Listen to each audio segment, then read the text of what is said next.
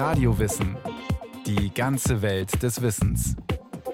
Ein Podcast von Bayern 2. Hier ist Radio Wissen. Deutschland Ende der 1960er Jahre. Veränderung und Wandel liegen in der Luft.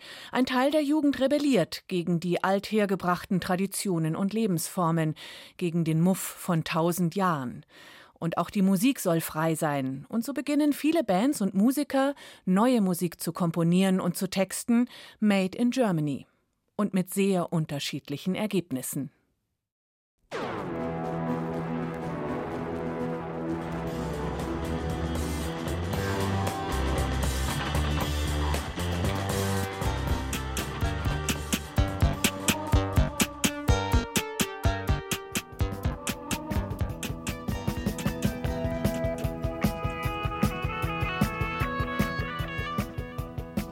Krautrock. Musik aus Deutschland. Rau, roh, spontan, unangepasst, experimentell. Unerhört? Über 25 Jahre lang, ab dem Ende des Zweiten Weltkriegs, war in Deutschland ganz andere Musik entstanden.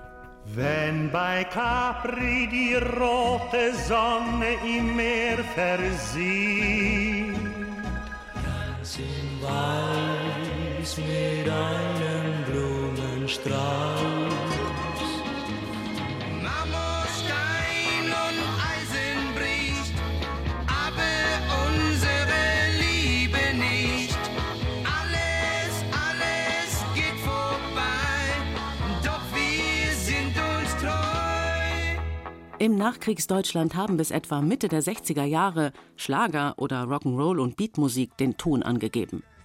Doch auf einmal, zum Ende der 60er Jahre, treten auf den bundesdeutschen Musikbühnen Bands auf, die zwar noch in etwa die gleichen Instrumente bedienen, die aber hörbar etwas anderes damit vorhaben.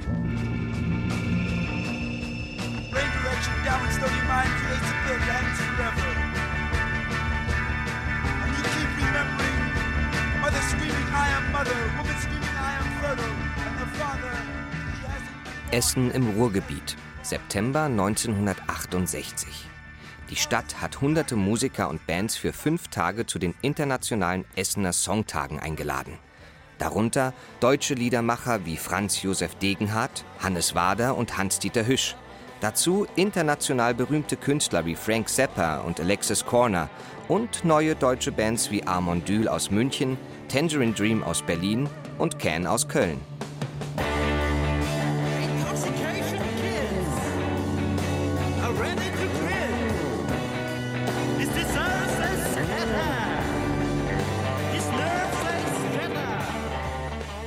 Essener Songtage sind das erste Rockfestival auf deutschem Boden und eine Art Leistungsschau der deutschen Gegenkultur.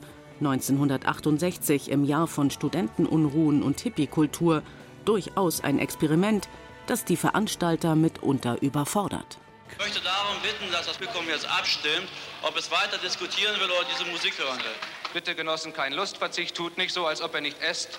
Auf der anderen Seite haben hier einige Künstler den Wunsch geäußert, doch auch singen zu dürfen.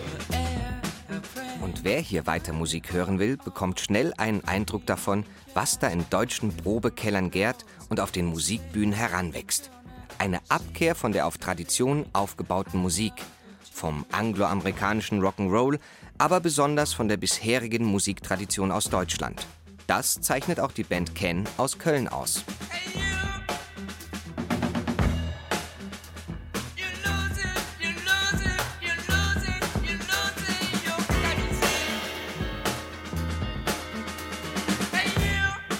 Can wird 1968 von Holger Tschukai und Irmin Schmidt, beides Studenten des Kompositionsprofessors Karl-Heinz Stockhausen an der Musikhochschule Köln, und dem Jazzschlagzeuger Jackie Liebezeit als Experimentalband gegründet. Die Musiker haben neben ihrem Wissen um Musiktheorie und Kompositionslehre das Ziel, eine möglichst unvoreingenommene, neue Musik zu machen, die trotz alledem tanzbar ist.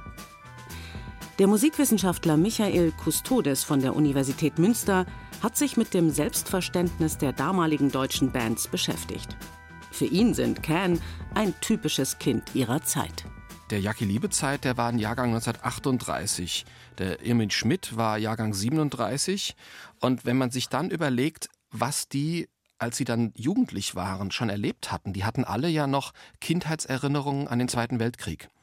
Alles Deutsche aus Sicht der Popularmusik war natürlich völlig kontaminiert über die HJ wenn wir bei den männlichen Musikern bleiben, bei den weiblichen wäre es dann BDM und so weiter. Das heißt, alles, was Volkslied und sowas angeht, das war völlig reizlos und man hatte da sehr ungute Erinnerungen dran. Und deswegen, wenn wir uns die 50er Jahre anschauen, äh, merkt man, da hatte sich sehr schnell ja Rock'n'Roll durchgesetzt und Beat durchgesetzt. Das war ein Sound, der neu war, der frisch war und vor allen Dingen, wie das bei Jugendkultur immer ist, es geht ja auch um Distinktion, sich von der Elterngeneration abzugrenzen. Und man merkt ja sehr genau, äh, was diese Elterngeneration quasi mit dem Zweiten Weltkrieg verursacht hatte. Und denken wir auch dran, in den frühen 60er Jahren war ja auch die Thematisierung der NS-Zeit plötzlich wieder da. Über die Frankfurter Auschwitz-Prozesse, über den Eichmann-Prozess und so weiter. Das heißt, das Thema der Vergangenheit war da. Und da war die Revolution, die über den Rock'n'Roll und Beat und sowas kam, ja viel, viel mehr als nur Musik, sondern das war ein ganzes Lebensgefühl. Das ist ja ein Generationenphänomen. Und da würde ich anfangen, Erklärungen zu suchen. Was suchte man, was fand man? Man suchte ganz dringend natürlich die Musik und man wusste, wovon man weg wollte. Deutsche Bands stehen zum Ende der 60er Jahre tatsächlich vor der Herausforderung, sich zu behaupten. Weiter Rock'n'Roll und Beatmusik von britischen und amerikanischen Bands zu kopieren und imitieren, ist kein erfolgversprechender Weg mehr. Denn Tanzbars und Musikclubs entwickeln sich hin zu Diskotheken, in denen die Musik von der Schallplatte zu hören ist. Coverbands, die die Hits auf der Bühne spielen, werden immer weniger gebraucht, um das Publikum zum Tanzen zu bewegen.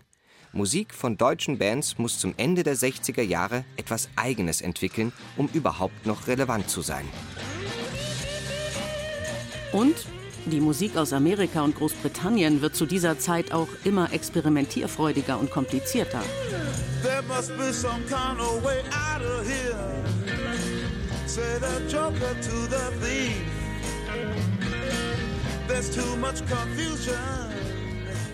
Songs von Jimi Hendrix oder Pink Floyd sind nicht mehr so einfach zu covern. Viele deutsche Musiker scheitern daran und versuchen es gar nicht mehr. Die Notwendigkeit, nun eine eigene Pop- und Rockmusik zu erfinden, wird immer größer.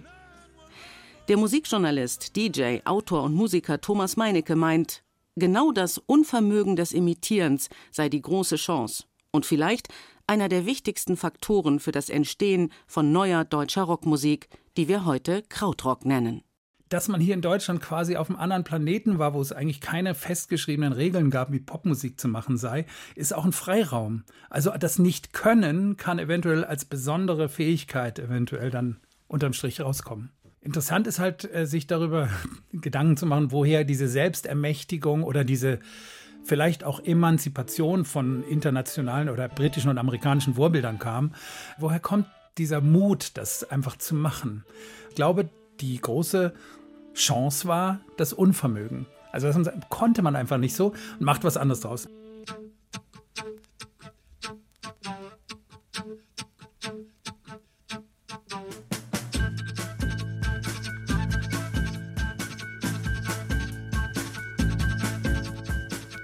Ein Weg, neue Musik zu erfinden, ist der, neue Musikinstrumente zu verwenden. Diesen Weg geht die Formation Kraftwerk, indem sie Querflöten und die erst seit kurzer Zeit auf dem Instrumentenmarkt erhältlichen Synthesizer und später sogar Drumcomputer einsetzt. Die Band wird 1969 von dem Architekturstudenten Ralf Hütter und Florian Schneider, der klassische Querflöte studiert, in Düsseldorf gegründet. Der damalige Name Organisation zur Verwirklichung gemeinsamer Musikprojekte. Die erste Veröffentlichung der Organisation im Jahr 1969 ist laut Florian Schneider ein echter Fehlschlag. Das Album Tone Float erscheint nur in England. In Deutschland findet man kein Plattenlabel. Als Quartett und unter dem Namen Kraftwerk erscheint das erste Album in Deutschland mit dem schlichten Namen Kraftwerk. Die Platte wird der erste echte Erfolg der Band. Mehr als 60.000 Exemplare gehen über die Ladentheken. Spätestens seit diesen ersten Erfolgen von deutschen Bands ist klar, Da kommt eine neue Welle von Musik auf den Markt, die wenig mit Schlager oder Rock'n'Roll zu tun hat. In Großbritannien ist man schon länger hellhörig, was sich da in Westdeutschland musikalisch entwickelt. Irgendwann steht der Begriff Krautrock als Genrebezeichnung im Raum. Der Ursprung dieses Begriffs ist mindestens genauso mysteriös wie der Sinn dieser Umschreibung. Thomas Meinecke versucht eine Herleitung.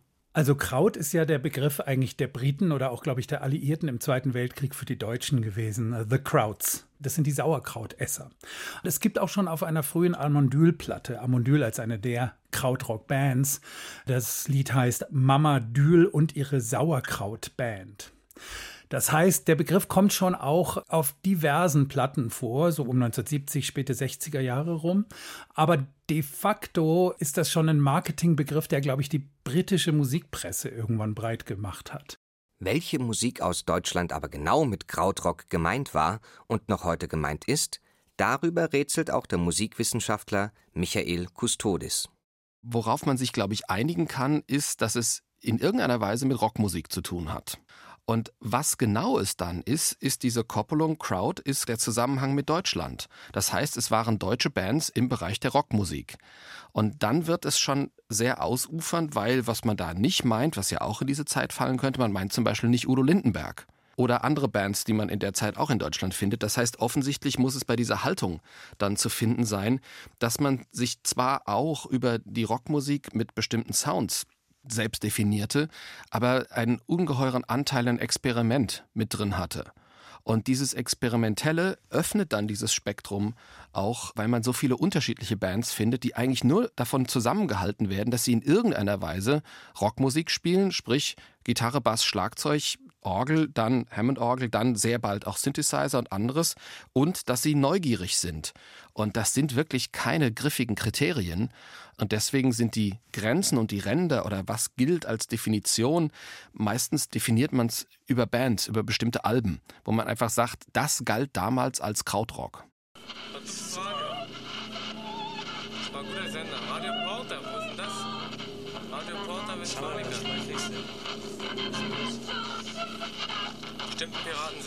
kriegst du nicht. Mach aus, mach, mach aus, Radio. Mach aus, okay. Spielen wir selber was.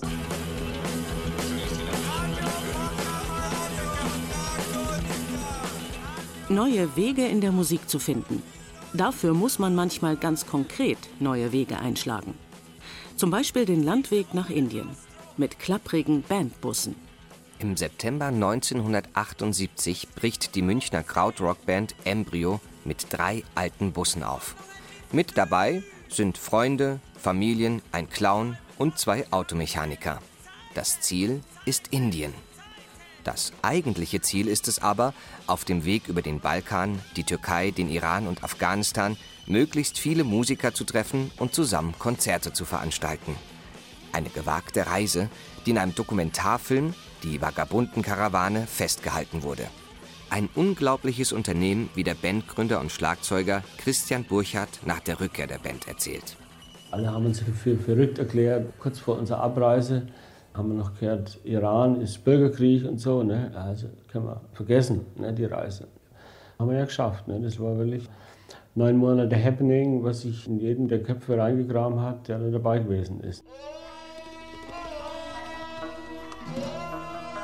Besonders die Begegnungen mit den vielen Musikerinnen und Musikern unterwegs haben die Band nachhaltig geprägt. Zum Beispiel mit den Studiomusikern von Radio Kabul, die völlig frei und ohne politische Vorgaben Musik machen konnten, als sei es das Selbstverständlichste der Welt. Afghanistan war ja der Krieg. Ne? Ich vergesse nie, wie wir ins Radio gegangen sind von Radio Kabul. Da war so ein großer Raum, ne? ungefähr doppelt so groß wie das Zimmer hier. Ne? Da saßen lauter Musiker im Kreis. In der Mitte war ein Mikrofon. Und da haben wir gesagt, ja, was, was machen die Musiker da? Ja, wenn der Nachrichtensprecher zu Ende ist, fangen die an zu spielen. Live. Und die saßen da drin und wirklich, der Nachrichtensprecher hat irgendwie Chada Hafiz, das heißt Wiedersehen. Und dann hat er den Arm gehoben und dann fingen die drin an zu spielen. Und echt, das war ein Sound, was die gemacht haben. Und jeder hat andere, hat Instrumente gehabt, die wir noch nie gesehen haben vorher, die ich ja nie wieder gesehen habe seitdem. Ne? So ganz lange Flinten, Gitarren und teilweise indische Instrumente, aber anders gespielt und so. Ne? Und da haben die wirklich freie Musik gemacht mit Improvisation.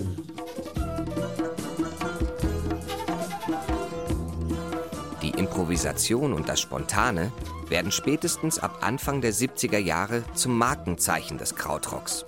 Ein Element, das bisher eher spärlich in der Rock- und Popmusik vertreten war, meint Musikwissenschaftler Michael Kustodis.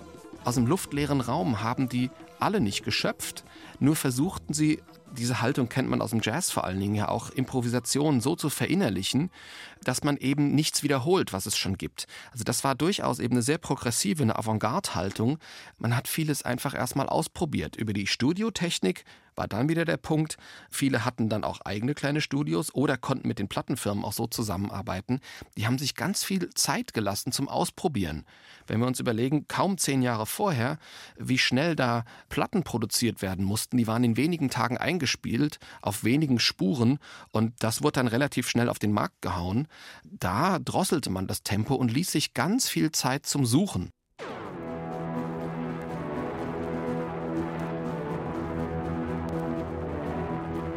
Die Experimente gehen so weit, dass mancher Beobachter den Krautrock-Musikern einen Verlust des Bezuges zur Rock- und Popmusik attestiert. Wie jene, die in Radioprogrammen, im Fernsehen oder in Spielfilmen zu hören ist. Dem Aufbruch zu neuen musikalischen Ufern kann und konnte nicht jeder und jede folgen.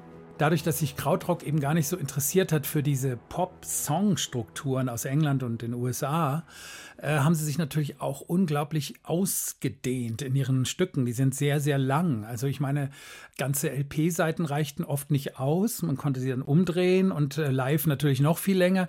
Es gibt diesen tollen Satz, wo irgendwie ein englischer Musikjournalist geschrieben hat, die können fünf Stunden spielen, ohne sich anzugucken. Das geht natürlich auch nur, wenn man so denkt, ja, wir beherrschen das sowieso nicht oder wir wollen es gar nicht weiter verfolgen, das Popsong-Prinzip. Eine schöne Bridge, äh, ein Refrain und so weiter, den Chorus, die Akkordfolge. Und es gab natürlich manchen Aufnahmen auch eine gewisse Monotonie, die vielleicht tatsächlich nur mit dem Gebrauch von Drogen so richtig gut äh, adäquat verfolgt werden konnte.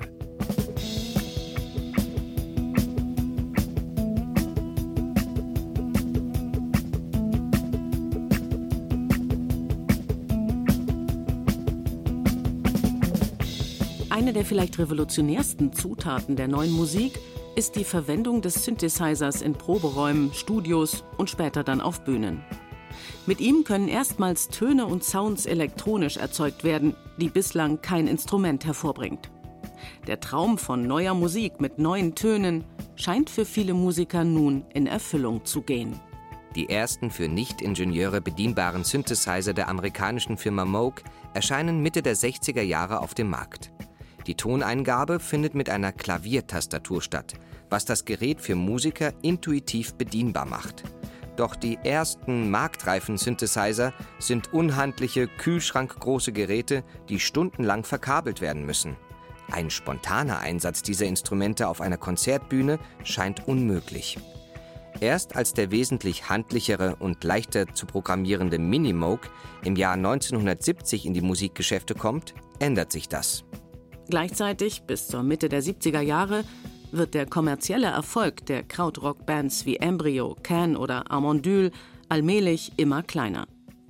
Die Nachfrage nach experimenteller, verspielter Rockmusik mit langen Improvisationen und aufgelösten Songstrukturen scheint vorerst gedeckt.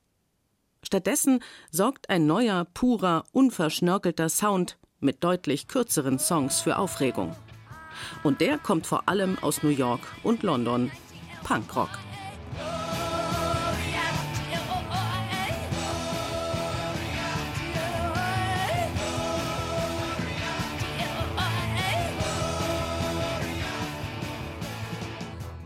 So kommt es nach dem Bombast von psychedelischen Klangteppichen und Klangreisen in unbekannte Welten Mitte der 70er Jahre zu einem Revival der kurzen Songstrukturen aus den 60er Jahren.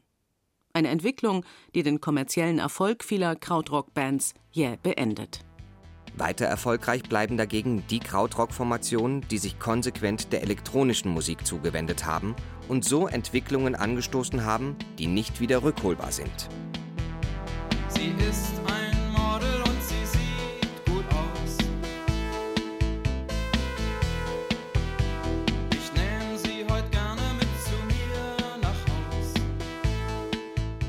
Und heute? Was ist geblieben? Über 50 Jahre später, nachdem sich Musiker aus Deutschland auf musikalisches Neuland gewagt haben. Erfreulich viel, meint der Musikwissenschaftler Michael Kustodes. Ich glaube, Krautrock hat es geschafft. Die haben bestimmte Standards geschaffen, bestimmte legendäre Alben produziert. Und wer sich für diese Idee des, komm, wir machen mal was anderes, wer sich dafür interessiert, wird quasi in die Geschichte zurückschauen und dort solche Sachen dann auch wiederfinden. Und wer eben abseits des Mainstreams sucht, wird fasziniert sein, was in den 60er Jahren da schon und 70er Jahren alles schon stattgefunden hat. Und auch Musikjournalist und DJ Thomas Meinecke meint, der Geist des Krautrock wird nicht mehr aus der Welt verschwinden. Wie Kraftwerk schon sagt, es wird immer weitergehen, Musik als Träger von Ideen.